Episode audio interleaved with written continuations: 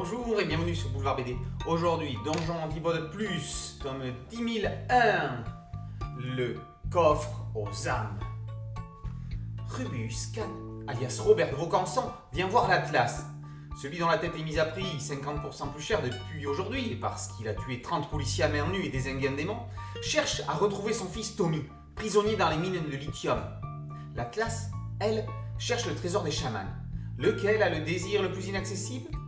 Rubéus, qui n'a rien Ou bien l'Atlas qui a tout Cette dernière aidera le canard rouge s'il accomplit pour elle une mission. Trouver le passage permettant de mettre la main sur le Colcanuru, une boîte permettant de passer de la dimension des vivants à celle des morts. Même si le donjon lui-même est fatalement absent de l'histoire, Sfar et Trondheim sont parvenus à conserver l'essence même de leur série. Les amateurs de jeux de rôle et de canards y trouveront leur compte. L'histoire est rapide, enlevée, efficace.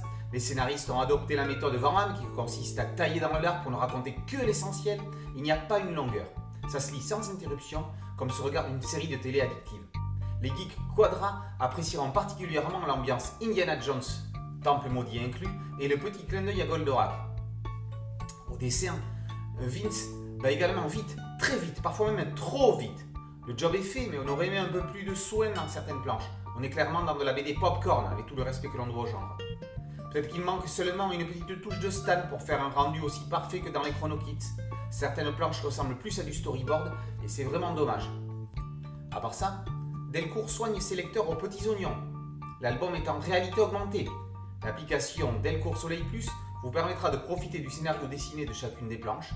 On peut y apprécier toute l'évolution du découpage et s'amuser à comparer la prévision du final. On savait que Donjon était une série.